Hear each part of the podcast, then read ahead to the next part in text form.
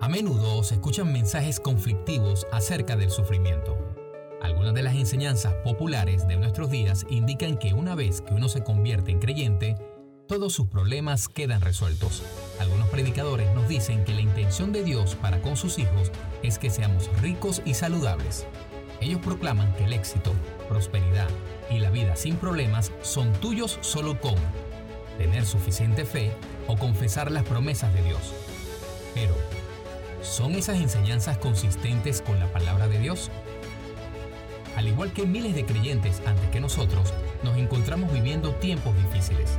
Todos los cristianos a nuestro alrededor se encuentran bajo ataque.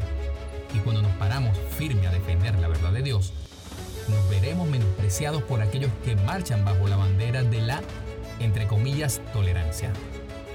Entonces nos damos cuenta que no somos inmunes a las presiones, sufrimientos y dolor de la vida diaria, los cuales amenazan con exprimirnos Ahora te pregunto, ¿cómo responderás al sufrimiento? ¿Gastarás tu tiempo quejándote o hasta ocultarás tu fe? ¿Tratarás de escapar de la persecución o seguirás el ejemplo de los tesalonicenses y perseverarás?